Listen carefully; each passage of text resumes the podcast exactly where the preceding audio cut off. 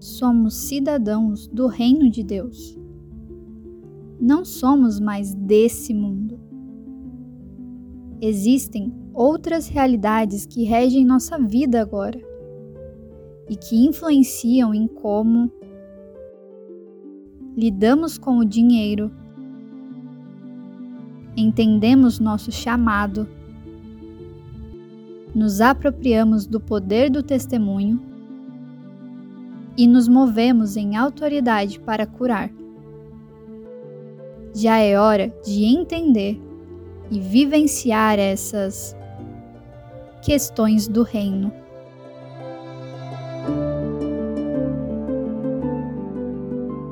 Então, ao invés da gente dizer assim, eu tenho diabetes, ou eu luto com a diabetes, a gente diz, eu sou diabético. Você percebe a diferença entre você ter algo e você ser algo? A gente não percebe, mas nós somos inseridos nessa mentalidade. Nós somos conduzidos a essa mentalidade. É importante a gente entender que a doença, ela não é parte da criação original de Deus. A doença é uma consequência que é gerada pela rebelião. Ou seja, quando a gente abre a Bíblia e a gente lê Gênesis capítulo 1, capítulo 2, que mostra para a gente a criação original de Deus, você não vai encontrar a realidade da, da enfermidade presente ali.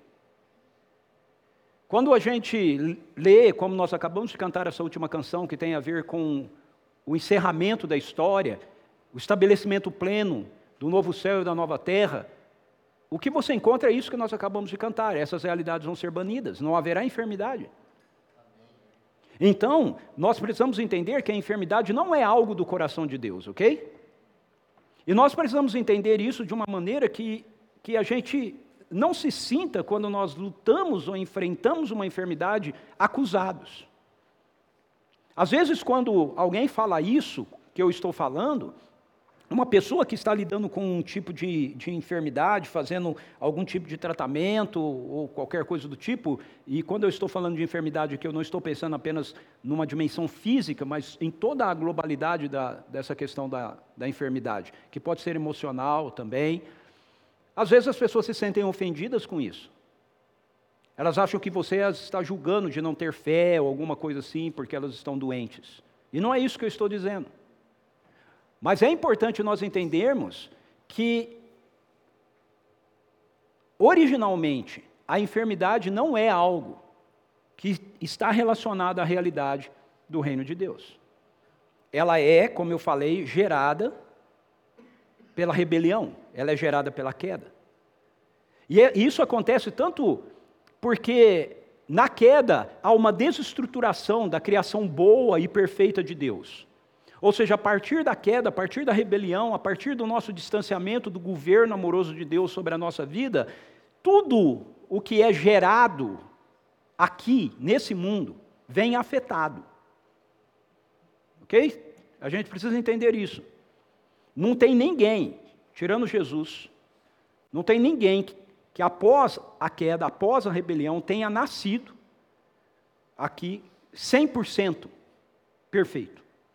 Todos nós somos afetados de alguma forma. O nosso espírito foi afetado plenamente, nós nascemos mortos, mas todos nós nascemos também com algum tipo, algum tipo de, de distorção ou de disfuncionalidade no nosso, no nosso próprio ser, no nosso físico. E uma evidência disso é que nós envelhecemos. Certo? Por que, que nós envelhecemos? Nós envelhecemos por causa dessa realidade. Porque, na verdade, nós estamos lidando com algo que foi desestruturado na nossa vida. Isso também, a enfermidade também tem a ver, muitas vezes, com uma consequência do juízo acarretado sobre a criação. As escolhas que são feitas por nós trazem como consequência o juízo sobre a nossa vida. E dentre as manifestações do juízo está a enfermidade. Então, para isso tornar mais simples isso, as escolhas que nós fazemos, o estilo de vida que nós vivemos, acarreta sobre nós enfermidade. Ok? Não é, não é porque Deus quer nos dar enfermidade, é porque essa é uma consequência. As Escrituras dizem que é aquilo que a gente planta, a gente semeia. Então, se a gente planta um estilo de vida que é disfuncional, o que a gente planta, a gente colhe. É, se a gente planta um estilo de, vida disfuncional, nós vamos, nós vamos colher alguma coisa. Entende isso? Então, se nós temos uma alimentação muito desregrada, nós vamos colher alguma consequência em relação a isso. É? Se, se, nós, se nós somos expostos, e nós somos expostos o tempo todo a, a coisas artificiais, isso vai produzir alguma coisa no nosso corpo. Entende? Isso não é maldade da parte de Deus, isso é uma, uma realidade, uma consequência de escolhas que nós estamos fazendo. Mas o reino de Deus, isso não é assim. O reino de Deus, isso não é assim. Eu sempre, eu sempre gosto de brincar quando eu estou em alguns lugares, tem algumas bebidas que eu gosto muito, uma delas é café. Se você toma café com açúcar, você não toma café, ok? Você, você toma açúcar e açúcar faz mal. Tá certo? Você precisa tomar café sem açúcar, para você poder sentir o gosto de café. Mas aí você tem que comprar café bom, né? Ok? Por que, que eu estou falando do café? Porque no reino de Deus nós temos café. Certo? Quando o reino de Deus chegar na sua plenitude, você vai tomar café. Você vai detesta o café. No reino de Deus você vai gostar de café. Vai ser bom, você vai gostar. ok? Mas no reino, agora as pessoas vão ficar bravas comigo. Mas no reino de Deus não vai ter Coca-Cola. Não tem Coca-Cola. Não, não tem Coca-Cola. Não tem Coca-Cola. Ok? Não tem. É artificial. não faz bem para a saúde. Mas a gente gosta de Coca-Cola, né? e a gente toma Coca-Cola, ok? E eu não estou dizendo para você não tomar Coca-Cola. Eu só quero que você entenda que isso, isso são realidades com as quais a gente lida. No reino de Deus, nós estamos vivendo num ambiente de cura. Mas no reino de Deus, nós também estamos vivendo num ambiente de saúde. Você consegue compreender isso? A cura existe por causa da rebelião, a saúde existe por causa do reino de Deus. Esse lado não entendeu. Vou falar daqui. A cura existe por causa da rebelião. A rebelião trouxe enfermidade, então Deus responde à enfermidade com cura. Mas no reino de Deus não precisa ter resposta de cura, porque no reino de Deus há saúde. Amém, aleluia. O reino de Deus é um reino de saúde. Nós acabamos de cantar aqui, não é? Quando o reino chegar, não haverá mais enfermidade, não haverá mais morte, não haverá mais dor. Ok? Essa é a nossa grande esperança. E essa realidade que nós esperamos no futuro, ela invade o presente com cura. Por que, que nós temos cura? Porque o reino de Deus tem saúde. Hoje vocês não estão bons. Mas, Senhor, essa foi uma boa argumentação. Por que, que nós temos cura? Porque no reino de Deus há saúde. Amém. ok? Nós temos cura, porque no reino de Deus há saúde. Então, a cura tem a ver com uma dimensão daquilo que está guardada para a gente no futuro, invadindo o presente. Faz sentido? Então, deixe-me mostrar um, um, pequeno texto aqui para a gente. Bom, eu tinha que ter falado tudo isso com essa imagem aparecendo, ok. Vamos para frente. Veja, veja, esse texto que interessante. Então partiu Jesus daquele lugar e foi para os arredores de Tiro e de Sidom. Entrou em uma casa e desejava que ninguém o soubesse. Porém, não foi possível manter a sua presença em segredo. De fato, assim que ouviu falar sobre ele, certa mulher cuja filha pequena estava com um espírito imundo, você fala, mas o que isso tem a ver com cura? Lembre que eu estou falando de uma dimensão integral, ok? Algumas curas são físicas, outras curas são, são emocionais, outras curas são espirituais. Aqui vai haver uma cura que tem a ver com o espírito. Chegou e atirou-se aos pés. A mulher era grega, de origem sirofenícia, e implorava Jesus que expulsasse de sua filha o demônio. Mas Jesus lhe explicou, preste atenção nisso, Jesus lhe explicou: deixa primeiro que os filhos se alimentem, até ficarem satisfeitos, pois não é justo tirar o pão dos filhos e lançar aos cachorrinhos. Ao que replicou-lhe a mulher: Sim, senhor, mas até os filhotes dos cães, debaixo da mesa, comem as migalhas das crianças. Então é, é um texto enigmático, né? Vamos, vamos entendê-lo. Uma mulher cirofinícia, na primeira etapa do ministério de Jesus, quando ele está aqui, a concentração do seu ministério é voltado para os judeus, porque ele tem uma agenda como Messias que ele tem que cumprir. E a primeira parte do seu ministério tem a ver com ele trazer a restauração do remanescente fiel de Israel. Então ele concentra o seu ministério aos judeus. Essa mulher é uma mulher sírio-fenícia, ou seja, ela não é uma judia, ok? Ela é grega, ela é uma gentil. E ela, ela vem até Jesus porque a filha dela está com um problema. Ela está sendo atormentada por um espírito maligno. E ela vem até Jesus porque ela ouviu falar. Lembra quem esteve aqui domingo passado? O poder do testemunho.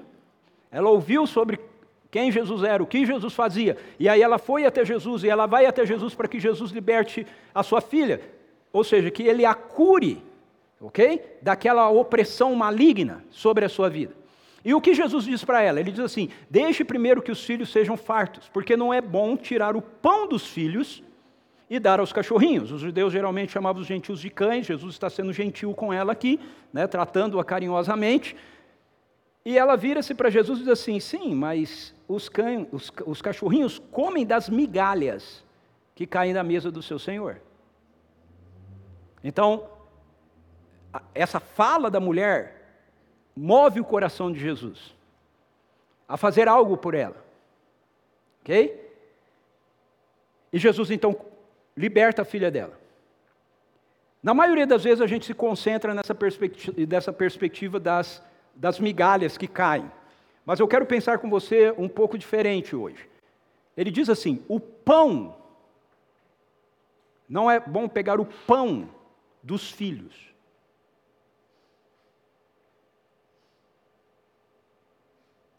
E ela diz: Mas os cachorrinhos comem das migalhas. Então a pergunta a ser feita para o texto é: O que é o pão? O que é o pão do qual Jesus está falando aqui? Porque ele está usando uma metáfora, entendem? O que, que ela veio buscar? Cura, certo? Cura. No caso aqui, uma cura que vai se manifestar através de libertação, mas é uma cura. É isso que ela está buscando. E o que Jesus está dizendo para ela? Ele faz a relação daquilo que ele está pedindo, que ela está pedindo para ele, ou seja, a cura, a libertação da filha dela, como se aquilo fosse um pão. E, e quando ele diz o pão, não é bom pegar o pão da mesa dos filhos para dar para os cachorrinhos. O que ele está dizendo então é que os filhos comem da cura. Os filhos do reino experimentam cura, experimentam libertação. Aquilo que Jesus manda a gente realizar e a gente fazer para pessoas que ainda estão fora do reino, na missão, ok? É apenas migalha.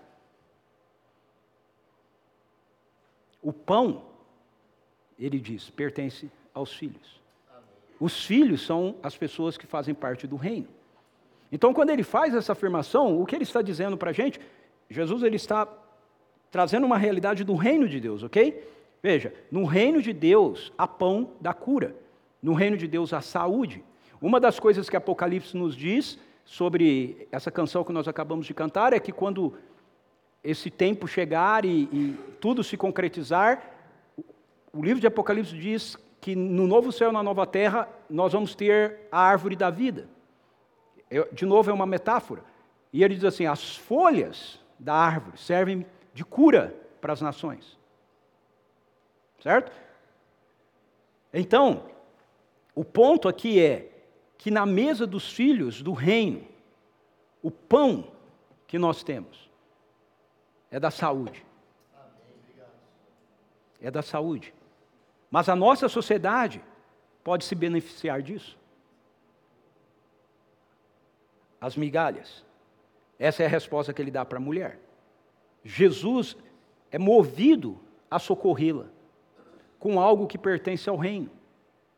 sendo dado a ela, que não estava no reino. Então nós temos que entender que, como povo do reino, nós, assim como Jesus, somos portadores da cura em todas as dimensões que a nossa necessidade, a nossa sociedade necessita. Por quê? Porque é o seu pão. Porque isso está na sua mesa. Isso está na minha mesa. Se eu sou um seguidor de Jesus. É uma realidade do reino de Deus, a qual nós podemos e devemos ter acesso. Veja esse outro texto. Paulo diz assim: Eu estou absolutamente convencido de que os nossos sofrimentos do presente não podem ser comparados com a glória que em nós será revelada. Então veja, nós, essa última canção que nós cantamos é a minha pregação hoje, ok? Enquanto nós estamos aqui, nós vamos levantar a cada dia, bem ou mal, diz a canção. Ok? Com saúde ou com problemas, porque desse lado da eternidade, como diz Jesus no The Chosen, ossos ainda se quebram. Desse lado da eternidade, nós ainda lidamos com essa realidade. Nós ainda lidamos com a realidade do sofrimento presente. Mas aí Paulo diz assim: esse sofrimento presente não pode ser comparado à glória que em nós será revelada. Que é o que nós estamos cantando na canção quando a gente diz sobre aquele dia, quando nós estivermos na presença dele, todas essas coisas vão então desaparecer.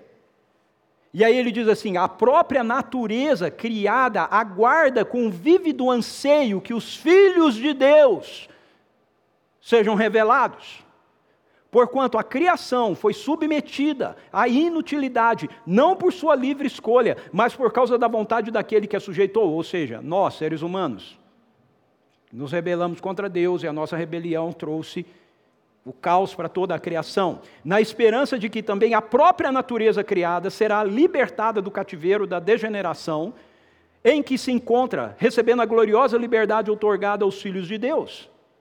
Sabemos que até hoje toda a criação geme e padece como em dores de parto. Eu quero começar de trás para frente.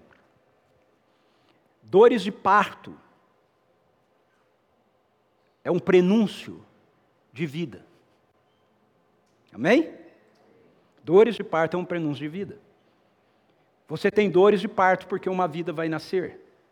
Então, Paulo, de novo, está fazendo uma metáfora aqui, ele está dizendo toda a nossa criação está vivendo como uma intensa dores de parto para que essa nova realidade nasça, para que essa nova realidade surja. E essa nova realidade, quando ela nascer, vai banir de vez tudo aquilo que traz essa desconexão que está presente em toda a criação, por causa da decisão que nós, seres humanos, tomamos de rebelar-nos contra Deus. Mas aí ele diz assim: essa criação que está em dores de parto, aguardando que isso se manifeste, aguarda com ansiedade também que os filhos de Deus se revelem. E aí eu quero fazer uma proposta aqui de interpretação um pouquinho diferente dessa frase.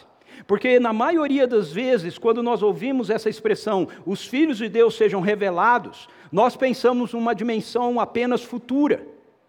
E é verdade que no futuro, quando nós Todos aqueles que seguem Jesus, confiam nele, rendem sua vida a ele, formos transformados e glorificados, toda a criação for renovada num novo céu, numa nova terra, essa manifestação daquilo que realmente nós já, já carregamos em nós vier em toda a sua intensidade, todas as coisas serão mudadas e transformadas. Mas também é verdade que aquilo que um dia vai acontecer lá, nós já carregamos conosco aqui. E agora? A maioria das vezes a gente pensa sempre nessa dimensão para o futuro. Contudo, a partir da revelação que nós recebemos através dos evangelhos, Jesus trouxe para o presente essa realidade do futuro. Ok? Então, eu quero propor para você que nesse texto, Paulo não está apenas falando que a criação está aguardando o dia final da redenção, mas ela, que vai manifestar a glória dos filhos de Deus, mas ela está aguardando agora que nós, como filhos de Deus, que estamos carregando em nós as realidades do reino de Deus, o pão, ok? Nós que temos o pão na mesa, possamos nos manifestar diante da criação, possamos pegar aquilo que nós temos e dar para a criação, ok? O que nós vamos dar? Migalhas. mas elas são suficientes para transformar, para libertar, para curar. Quando Jesus ele operava com cura, quando Jesus ele operava com libertação, ou quando Jesus fazia qualquer outra manifestação do poder do reino de Deus, o que, que ele estava fazendo? Ele estava revelando a presença de Deus por seu intermédio. E é isso que Paulo está dizendo nesse texto. Então, quando nós agimos, se você já foi alcançado pela graça e o poder de Deus, se você já respondeu com fé a isso, quando você age, seja numa manifestação de bondade, de amor, de generosidade, de orar por alguém para que ele seja curado ou qualquer outra coisa assim, você está revelando para a criação essa glória do futuro que nós estamos aguardando. Você está mostrando isso agora.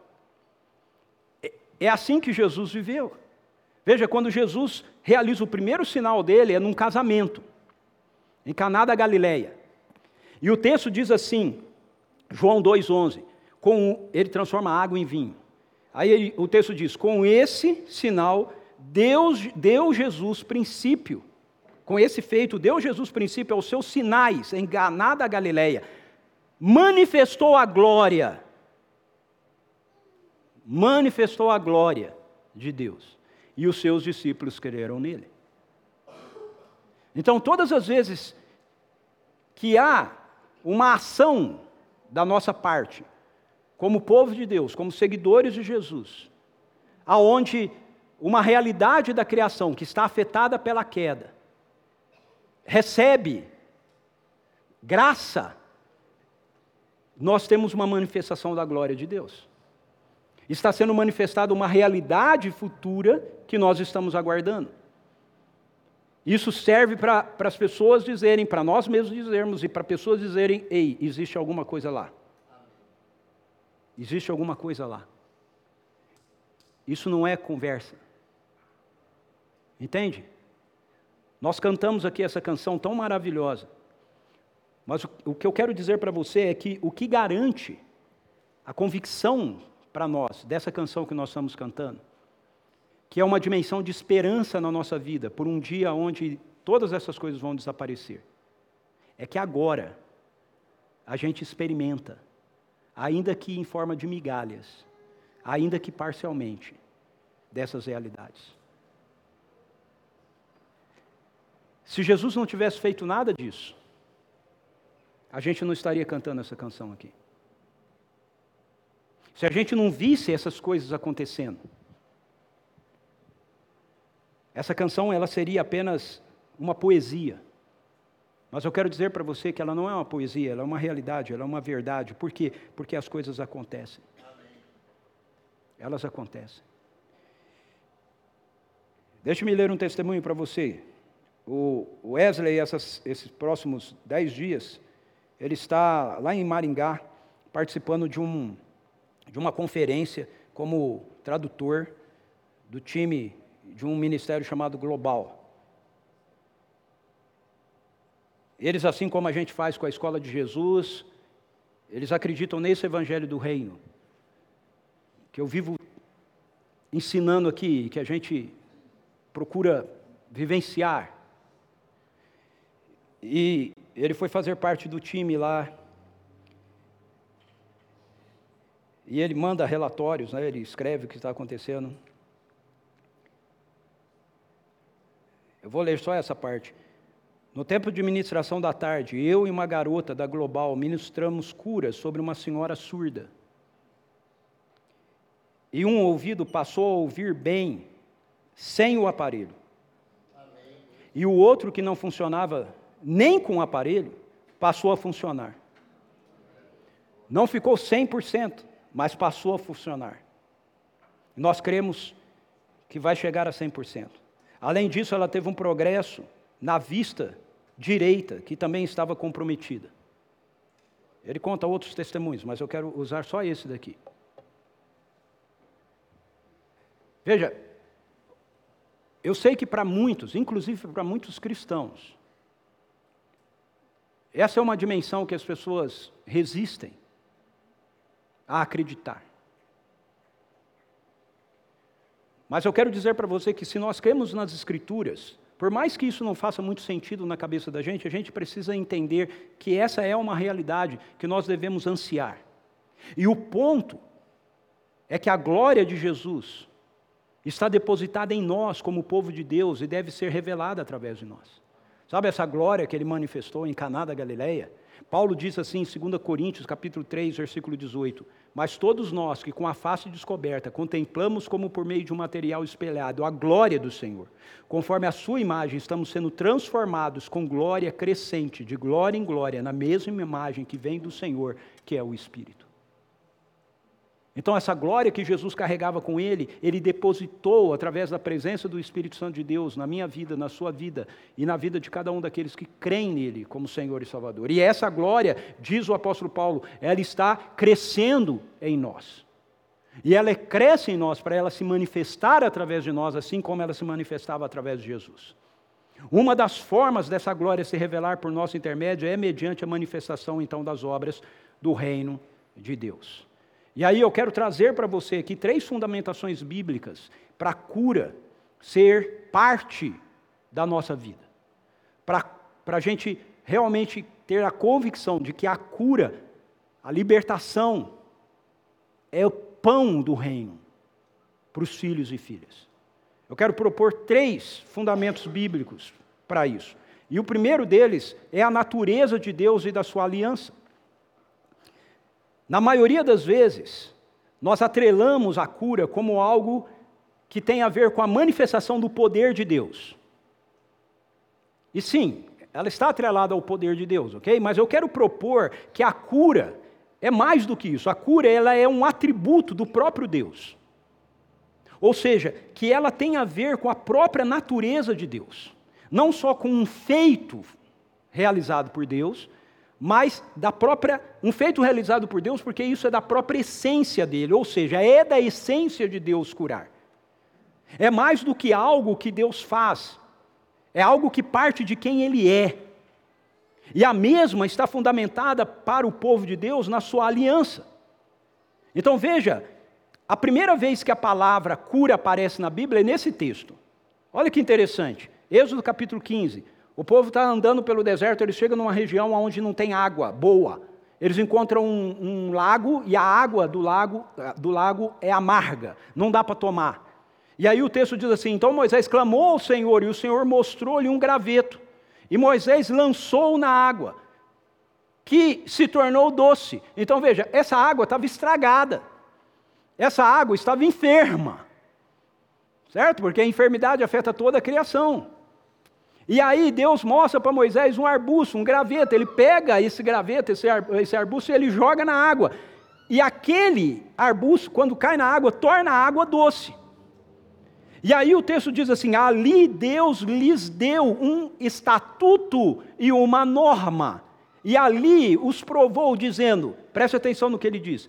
Se ouvirdes atentamente a voz do Senhor teu Deus e fizeres o que é correto aos seus olhos e deres ouvidos aos seus mandamentos, isso é aliança, e guardares todos os seus estatutos, não enviarei contra ti nenhuma das doenças que enviei contra os egípcios. Pois eu sou o Senhor que te sara. Eu sou o Senhor que cura. Essa é a primeira vez que aparece essa palavra na Bíblia. Cura. E a primeira vez que ela aparece, ela aparece atrelada a Deus. Eu sou o Senhor que te cura. No hebraico, eu sou Jeová Rafa. Ok? Jeová Rafa. Jeová Rafa. Rafa é cura. Jeová é o nome de Deus. Yahvé. Ok? O Deus que cura. Então, veja, ele está atrelando a cura à sua pessoa a sua natureza. Não é meramente alguma coisa que ele faz, mas é alguma coisa que ele faz porque isso é quem ele é. Ele é o Deus que cura. Então a cura é mencionada como parte da natureza de Deus e como uma realidade manifesta em função da aliança que ele estabelece com Israel. Viram aí? Aqui ele está falando com Israel, se vocês guardarem o meu estatuto e etc. Qual é o ponto aqui para nós? O ponto aqui para nós é que Jesus estabelece uma nova aliança. E de acordo com o escritor dos Hebreus, essa aliança é uma aliança superior à antiga, que é essa aí.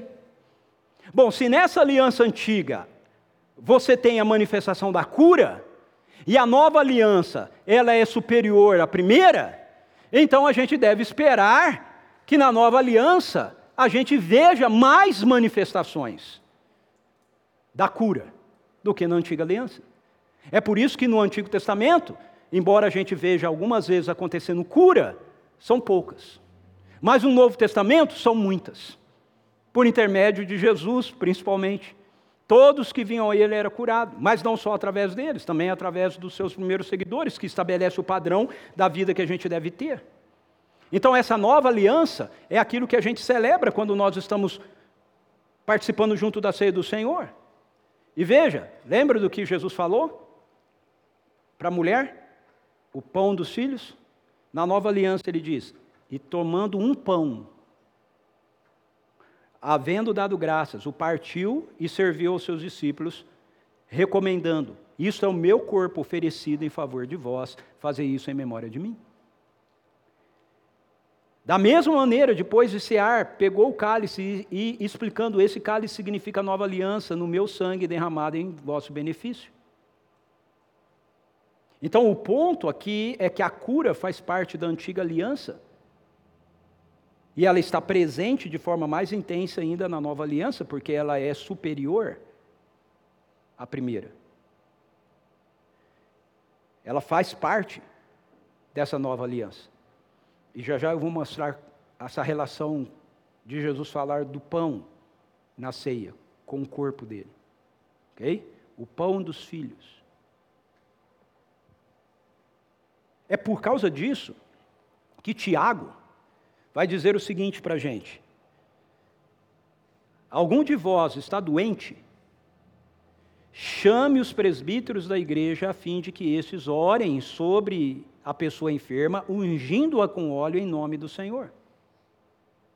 Veja, por favor, isso é Bíblia, ok?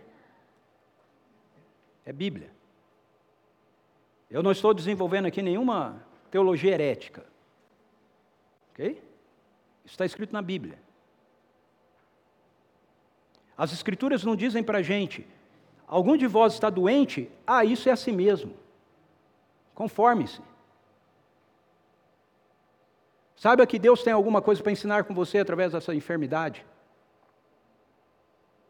Não. As Escrituras dizem: chame, tem gente doente, chame os presbíteros da igreja, a fim de que estes orem sobre a pessoa enferma, ungindo-a com óleo, em nome do Senhor.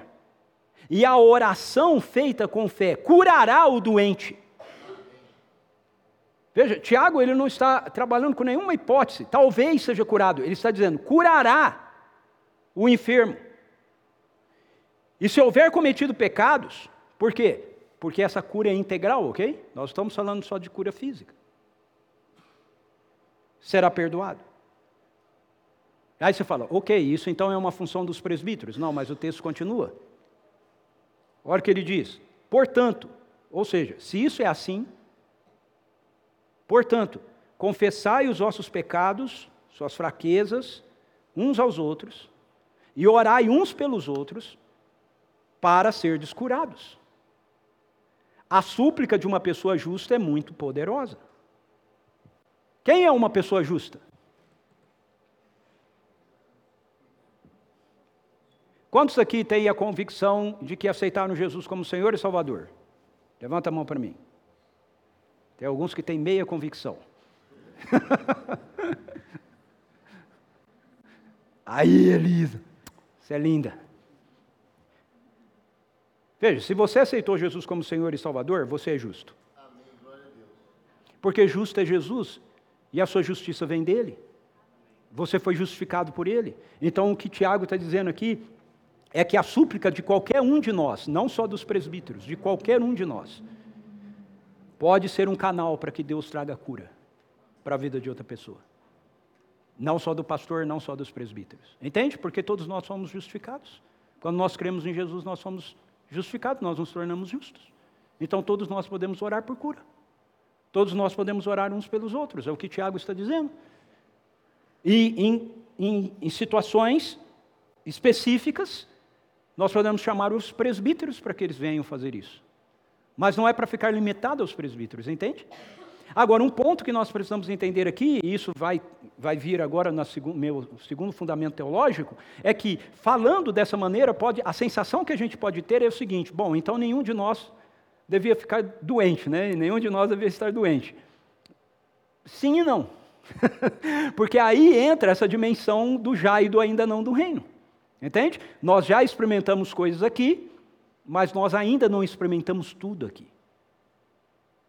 Então, nós podemos ter essa, essa convicção que a Nayara expressou aqui, de que Deus tem sido bom, tem sido favorável com ela, a tem sustentado, a tem abençoado,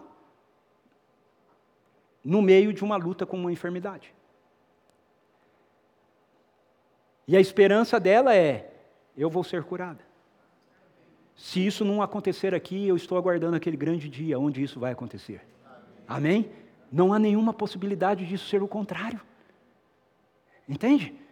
A questão é: pode ser aqui, mas pode ser nesse grande dia, quando o dia chegar. Por quê? Não é sempre aqui? Não sei. Sou honesto de dizer, não sei. A Bíblia não me diz por quê que não é sempre aqui. Mas ela me garante que essa é a realidade do reino de Deus. Podemos experimentar em parte aqui, mas temos a esperança de que vai chegar um dia onde nós vamos experimentar plenamente. E isso nos traz então para a minha segunda argumentação teológica aqui, meu segundo fundamento bíblico aqui, que tem a ver com a expiação. Essa, esse fundamento, ela é, na verdade, uma inferência natural desse primeiro que eu estou compartilhando aqui com você. Todos os mestres das Escrituras estão de acordo que Isaías capítulo 53 é uma descrição profética do sacrifício que Jesus realiza na cruz em favor da salvação do seu povo. Todos, até aqueles que não acreditam que a cura acontece hoje, todos entendem que isso é assim. Isaías 53 fala a respeito daquilo que Jesus vai fazer. Eu quero, eu não vou ler todo o texto por causa do nosso tempo, mas eu quero me concentrar aonde isso é apresentado para a gente no texto. Então veja Isaías 53, versos 4 e 5. Isaías diz assim: certamente ele tomou sobre si, ele aqui se refere a Jesus, certamente ele tomou sobre si as nossas enfermidades, e sobre si ele levou as nossas doenças. Contudo, nós o consideramos castigado por Deus, por Deus atingido e afligido. Do que, que ele está dizendo? Jesus, quando ele estava na cruz, destruído, com seu corpo destruído, Isaías está dizendo para a gente: o que estava acontecendo é que ele estava tomando nossas enfermidades sobre ele, e ele estava levando as nossas doenças no seu corpo.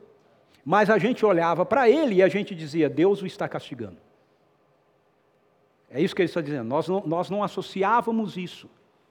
Esse sacrifício, como ele levando as nossas enfermidades, levando as nossas doenças. O texto continua. Mas ele foi traspassado por causa das nossas transgressões, foi esmagado por causa das nossas iniquidades. O castigo que nos trouxe a paz estava sobre ele, e pelas suas feridas fomos curados.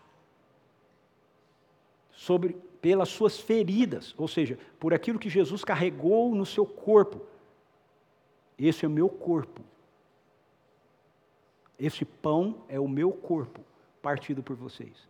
O pão da cura, que está na mesa dos filhos, vem do sacrifício que Jesus fez por você e por mim.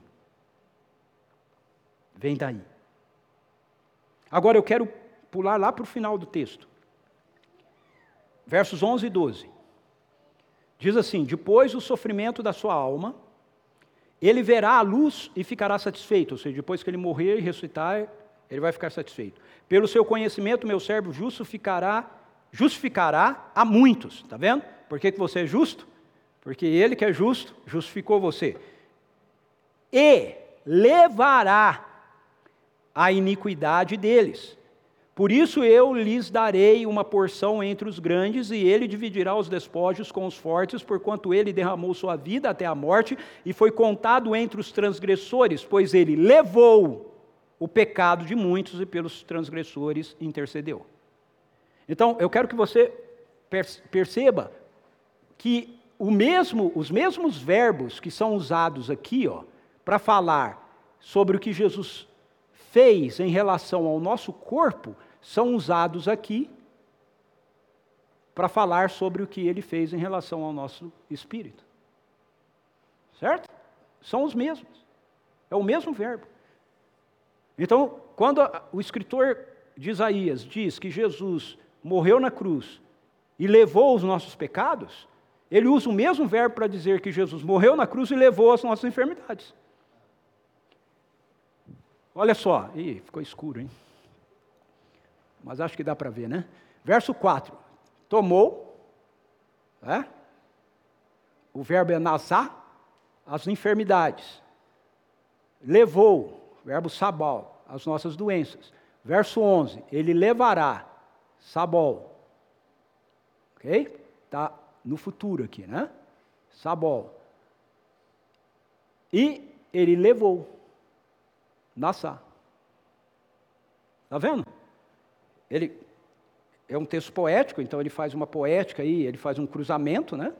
Dos, dos verbos, ele usa ele de forma intercalada, mas ele está usando os mesmos verbos. Os mesmos. O que eu quero mostrar com isso é que na morte de Jesus, na expiação de Jesus, Ele nos perdoou de todos os nossos pecados e Ele nos curou de todas as nossas enfermidades. Você pode dar um amém a isso? Amém. Você em casa também? Amém. Isso é muito importante a gente entender. Por quê? Porque veja, Ele não te perdoa de todos os seus pecados, mas você peca ainda, não peca? Mas não é porque você peca que você não vai dizer que Ele não te perdoou de todos os pecados. Ele te curou de todas as enfermidades. Amém? Mas você ainda fica doente. Veja, é o mesmo motivo, é a mesma realidade. Agora, na maioria das vezes a gente não tem problema, não tem dificuldade de admitir que na cruz ele levou todos os nossos pecados perdoou todos os nossos pecados, ainda que a gente peque. A gente peca, mas a gente não duvida disso. Mas aí a gente afirma, na cruz ele levou todas as nossas enfermidades, mas aí a gente duvida disso porque a gente fica doente. Não faz sentido. Se a gente duvidar que Jesus na cruz levou todas as nossas enfermidades porque a gente fica doente, então a gente também tem que duvidar que ele perdoou todos os nossos pecados porque a gente ainda peca. Essa é a lógica. Ok? Essa é a lógica. Agora, não é isso que a gente entende. Por quê? Porque nós compreendemos a realidade do já e do ainda não. Certo? Porque Jesus ele fez 100% realmente isso, e vai chegar o dia onde nós vamos experimentar 100% isso, ou seja, vai chegar o dia onde a gente nunca mais vai pecar, assim como vai chegar o dia que nós nunca mais teremos uma enfermidade. É simples. Se você seguir o raciocínio do, do texto a gente compreende. E a gente não vai ficar se sentindo acusado porque a gente está lidando com uma enfermidade hoje. Assim como a gente não deve se sentir acusado caso a gente peque, porque nós temos advogado junto ao Pai Jesus Cristo justo. Mateus, ele relaciona a obra de Jesus, que incluía a cura, como cumprimento dessa revelação profética. Como é que a gente sabe que Isaías realmente está falando de Jesus aqui? Porque Mateus 8, versos 16 e 17, nos evangelhos, Mateus faz essa relação do que Jesus está fazendo com Isaías 53. Olha o que ele diz: no, dia da, no, no início da noite, trouxeram-lhe muitos endemoniados, e ele, com apenas uma palavra, expulsou os espíritos e curou todos os que estavam doentes. Assim se cumpriu o que fora dito por intermédio do profeta Isaías: ele tomou sobre si as nossas enfermidades e pessoalmente levou as nossas doenças. Olha só, Mateus está interpretando as curas que Jesus realizava como cumprimento de Isaías capítulo 53. Ele está dizendo: as curas acontecem por causa daquilo que foi dito em Isaías capítulo 53. E essa continua sendo a mesma fundamentação para a gente. Jesus Cristo na cruz, ele trouxe redenção para o ser humano como um todo. Isso inclui não apenas o perdão dos nossos pecados, mas a restauração dos nossos corpos. Agora, de novo, a gente precisa entender que a plenitude disso vai acontecer quando o reino de Deus se manifestar com o retorno de Jesus, trazendo um novo céu e uma nova terra. Então, vai ficar claro para a gente que essa é a única vontade de Deus para as nossas vidas. Então o anjo me mostrou o rio da água da vida, que, claro como cristal, fluía do trono de Deus e do Cordeiro. No meio da rua principal da cidade, de cada lado do rio, estava a árvore da vida. É interessante isso, né? De cada lado do rio estava a árvore da vida. No jardim você tem a árvore da vida e a árvore do conhecimento do bem e do mal. No novo céu e na nova terra você tem a árvore da vida e a árvore da vida. a árvore do conhecimento do bem e do mal se transforma na árvore, e também numa árvore da vida. Uou. Ok, Deus, eles não se empolgaram muito com isso, mas. Isso é maravilhoso. Que frutifica 12 vezes por ano, uma por mês. E preste atenção: as folhas da árvore servem para a cura das nações. Aleluia. Nunca mais haverá enfermidade. Nunca mais. Porque isso é assim lá. A gente deve ter a expectativa de experimentar cada vez mais disso aqui. A gente não deve olhar para uma enfermidade na nossa vida e dizer assim, ok, isso é a vontade de Deus. Não, a vontade de Deus é a sua cura. Se ela não acontecer aqui, você pode saber que quando o reino de Deus chegar na sua plenitude, ela vai acontecer. Você não foi feito para ficar enfermo o resto da sua vida. Nós podemos lidar com enfermidade aqui, mas uma hora ela vai acabar. Uma hora ela vai acabar. E porque nós temos convicção disso, de que uma hora ela vai acabar, hoje a gente ora pelas pessoas, para que elas sejam curadas. Hoje a gente incentiva as pessoas a não desistirem, de lutar pela sua saúde, de fazer um tratamento, de ir para uma cirurgia. Porque Deus usa muitos métodos de curas diferentes, ok? Ele pode fazer uma cura direta, mas ele também pode usar recursos. E para a humanidade, nós podemos ter algumas enfermidades das quais aqui a gente não vai ver totalmente a cura. Mas porque nós estamos no reino, nós sabemos que tem um pão de cura na mesa para a gente. E que uma hora nós vamos desfrutar disso. Mais cedo ou mais tarde, nós vamos desfrutar disso. E aí eu quero chegar na minha última base aqui para vocês, que é a proclamação do Evangelho do Reino. No seu ministério terreno, Jesus ele manifestou a presença do reino de Deus, não apenas mediante as palavras, mas também mediante as suas obras. E essas, entre essas obras, você tem a cura. O texto diz para a gente em Mateus 4: E percorria Jesus toda a Galiléia, ensinando nas sinagogas, pregando o evangelho do reino, curando todas as enfermidades e males entre o povo. Veja, curando todas as enfermidades e males entre o povo. A sua fama correu por toda a Síria. Trouxeram então todos aqueles que sofriam acometidos de várias enfermidades e tormentos, os endemoniados, os lunáticos, os paralíticos, e Jesus os curava. E uma grande multidão da Galiléia, Decápolis, Jerusalém, Judéia e além do Jordão seguia Jesus. Então Jesus fazia isso. E aí o que Jesus fez? Jesus treinou os seus discípulos para que eles fizessem as mesmas coisas que ele estava fazendo. Então nós vemos, por exemplo, em Mateus capítulo 9, versos 35 a 38, o texto dizendo assim para a gente: Jesus ia passando por todas as cidades e povoados, ensinando nas sinagogas, pregando as boas novas do reino, curando todas as enfermidades e doenças. Ao ver as multidões, Jesus sentiu grande compaixão pelas pessoas, pois que estavam aflitas e desamparadas como ovelhas que não têm pastor. Então falou aos seus discípulos: De fato, a colheita é abundante, mas os trabalhadores são poucos. Por isso, orai ao Senhor da seara e pedi que ele mande mais trabalhadores para a sua colheita. Depois disso, o que, que Jesus faz? Mateus capítulo 10 diz assim: Jesus, tendo chamado seus doze discípulos, deu-lhes poder para expulsar espíritos imundos e curar todas as doenças e males. Ou seja, aquilo que ele estava fazendo, ele deu poder e deu autoridade para aqueles seus seguidores, aqueles primeiros seguidores dele, estivessem realizando. Em Mateus 10, versos 7 e 8, você vai encontrar Jesus dizendo: E à medida que vocês seguirem preguem essa mensagem: o reino do céu está a vosso alcance. Como? Curai os enfermos, purificai leprosos, ressuscitai os mortos, expulsai demônios, graciosamente recebeste, graciosamente dai. E aí talvez venha na mente de alguns de nós, ok, mas esses aí eram os doze, os doze eram os apóstolos, então os apóstolos eram, eles eram pessoas muito, muito especiais, mas Lucas 10 diz que depois Jesus chamou outros 70 dos seus discípulos, ou 72, depende da sua tradução, e ele fez a mesma coisa. Ele deu a eles autoridade, deu a eles poder e os enviou para pregar o evangelho do reino, curar enfermos e fazer as coisas que ele vinha fazer. Em Lucas 10, verso 8 e 9, a gente lê o texto dizendo, quando Jesus dizendo a esses 70, quando entrardes em uma cidade e ali fordes bem recebido, alimentai-vos do que for colocado diante de vós, curai os doentes que houver na cidade, proclamai-lhes, o reino de Deus está à vossa disposição. Então, o que Jesus ensinou a esses primeiros seguidores ele ordenou que essas pessoas transferissem para outros seguidores que iriam vir. E esses outros seguidores que viriam deveriam transferir para outros. E aí nós temos uma linhagem de sucessão que chega até nós.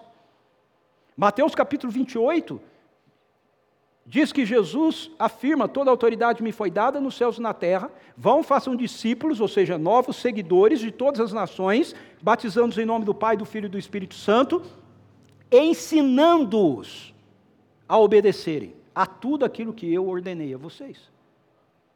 Veja, ele ordenou a gente proclamar, ele ordenou a gente curar, ele ordenou a gente libertar, ele ordenou a gente estar mortos, ele ordenou a gente a ser generosos, a perdoar e um monte de outras coisas. O nosso problema é que, à medida que nós fomos sendo cada vez mais, aqui no Ocidente, influenciado por uma mentalidade iluminista, nós começamos a reduzir aquilo que nós fazemos em nome de Jesus, ou aquilo que a igreja faz, aquilo que nós somos capazes de realizar com, o nosso próprio, com a nossa própria capacidade. E nós não temos capacidade para curar. Nós somos de autoridade e poder que vem dele. Então, para nós é mais fácil a gente ficar com aquilo que está na nossa capacidade, do que a gente realmente depender dele.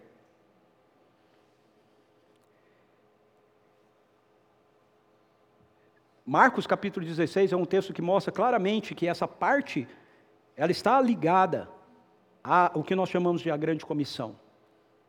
Jesus diz assim: "Esses sinais acompanharão os que creem". Veja, não é esses sinais acompanharão os pastores. Não é esses sinais acompanharão os apóstolos. É esses sinais acompanharão aos que creem. Certo? Aos que creem em Jesus. Então, se você crê em Jesus, esses sinais acompanharão. É em meu nome. Expulsarão demônios, em línguas novas falarão, pegarão serpentes com as mãos, e se algo mortífero beberem, de modo nenhum lhes fará mal. Sobre os enfermos imporão as mãos, e eles serão curados. Pessoas que contradizem aquilo que eu estou tentando ensinar aqui, essa manhã para vocês, vão pegar esse texto e vão dizer assim: é, se isso é assim, então toma um copo de veneno. Isso é fala de Satanás, ok? Satanás diz para Jesus: se é assim, pula daqui, atira-te daqui, ele dará ordem aos seus anjos para que te sustentem.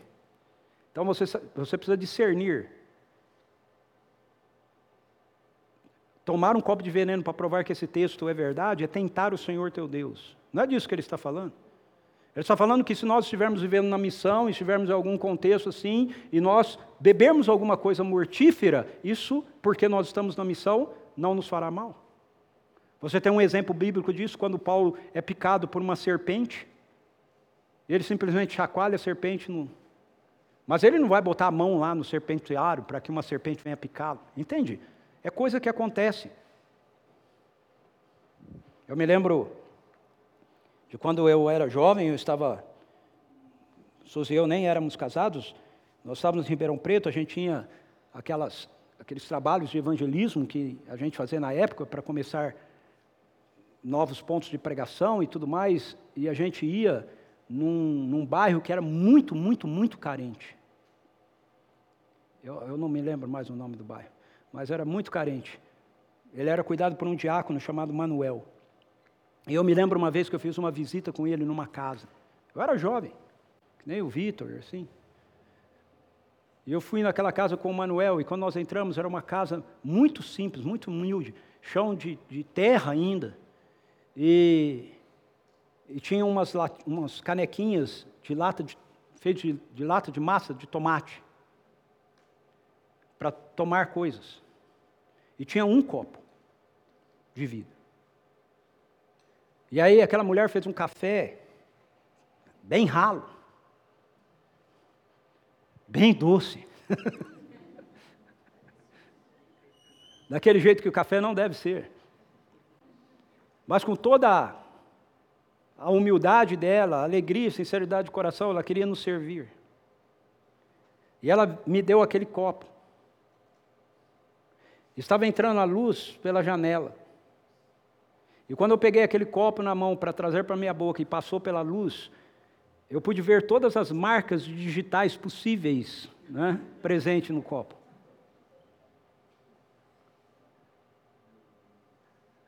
Beberão veneno e não vai te fazer mal. Entende? Vamos em lugares que naturalmente a gente não iria beber, não iria comer. Mas porque nós estamos na missão, a gente come, a gente bebe.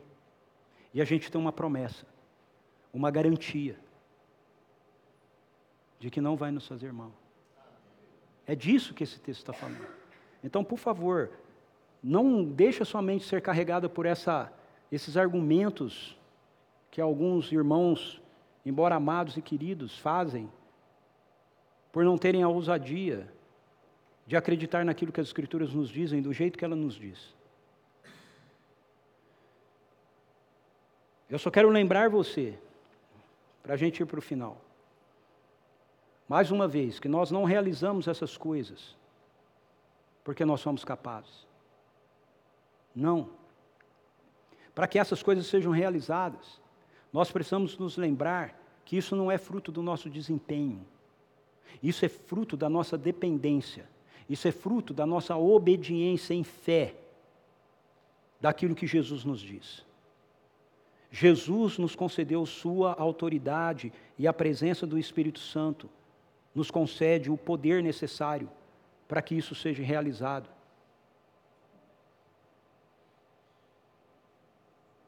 Não sei explicar para você porque nem sempre é realizado. Mas eu sei dizer para você que um dia vai ser completamente realizado. Da nossa parte, o que nós precisamos fazer é apenas obedecer, com uma santa expectativa, de que o Senhor Jesus toque por intermédio das nossas vidas.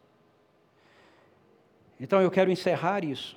Queria pedir para o pessoal da música já vir para cá. Queria encerrar isso passando rapidamente com você por essa história que aparece em Marcos capítulo 5.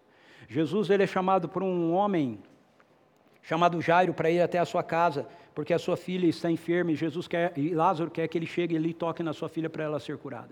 Enquanto Jesus está indo para lá, uma mulher que sofria de um fluxo de sangue contínuo por 12 anos. Ela vem no meio da multidão pensando assim: se eu apenas tocar nas suas vestes, eu ficarei curada. Por que, que ela faz isso? Ela faz isso porque o texto diz assim: tendo ela ouvido sobre Jesus, o poder do testemunho. Quando nós testemunhamos, quando nós contamos, quando nós vemos aquilo que Jesus faz, aquilo que Jesus está realizando, isso gera em nós expectativa de que alguma coisa possa acontecer em nosso favor ou que alguma coisa possa acontecer através de nós.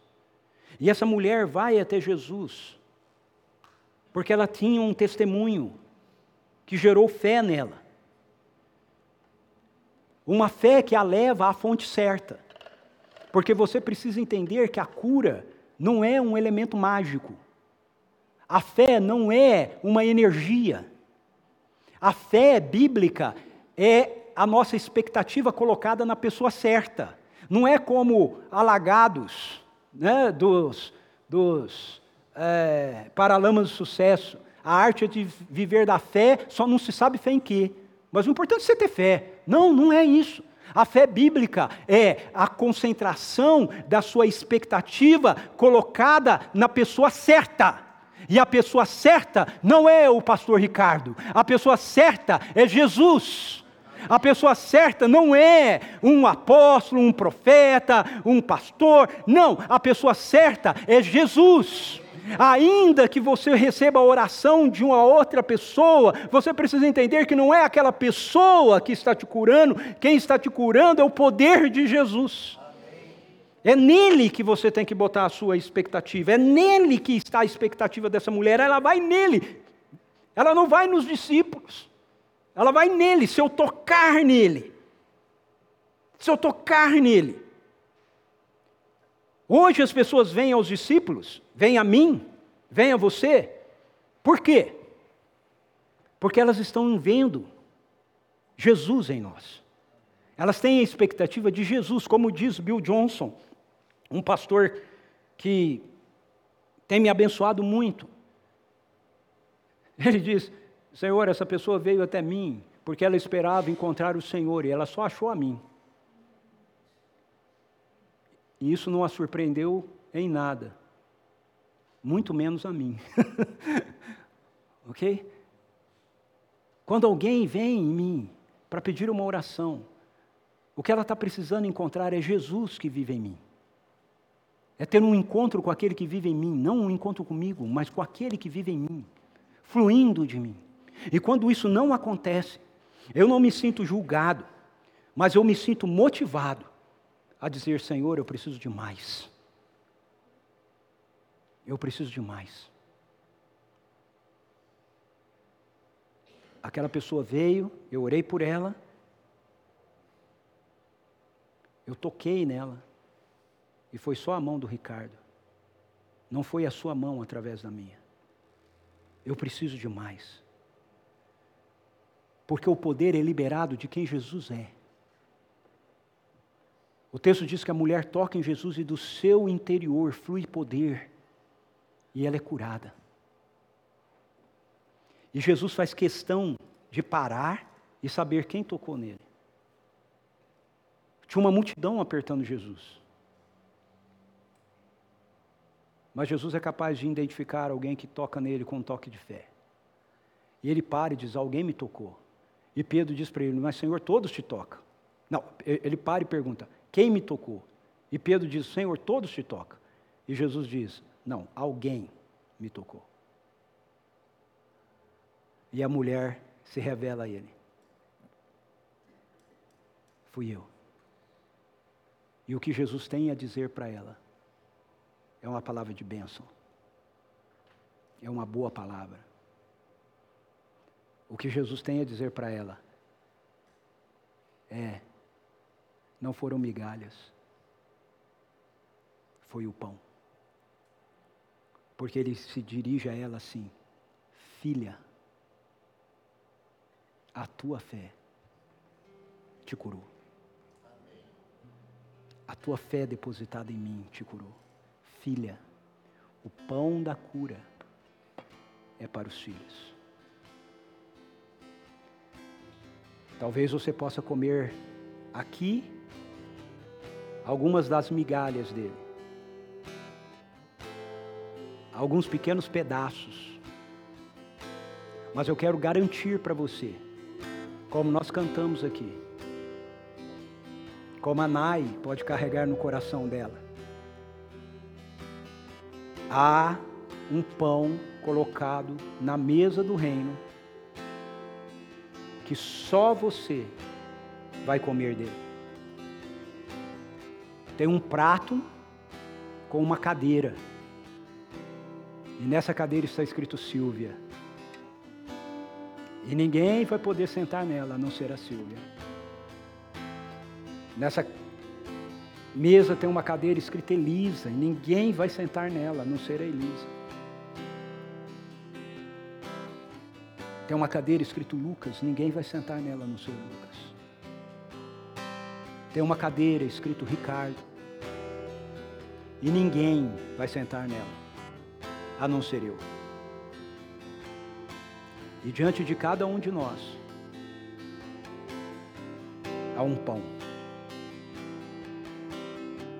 Um pão que vai trazer 100% de cura sobre a sua vida e a minha vida por toda a eternidade. E eu não sei você, mas porque eu creio nisso sim. Eu ando hoje carregando isso comigo para distribuir para a vida de outras pessoas. Por mais difícil que seja, por mais impossível que pareça, eu ouso crer.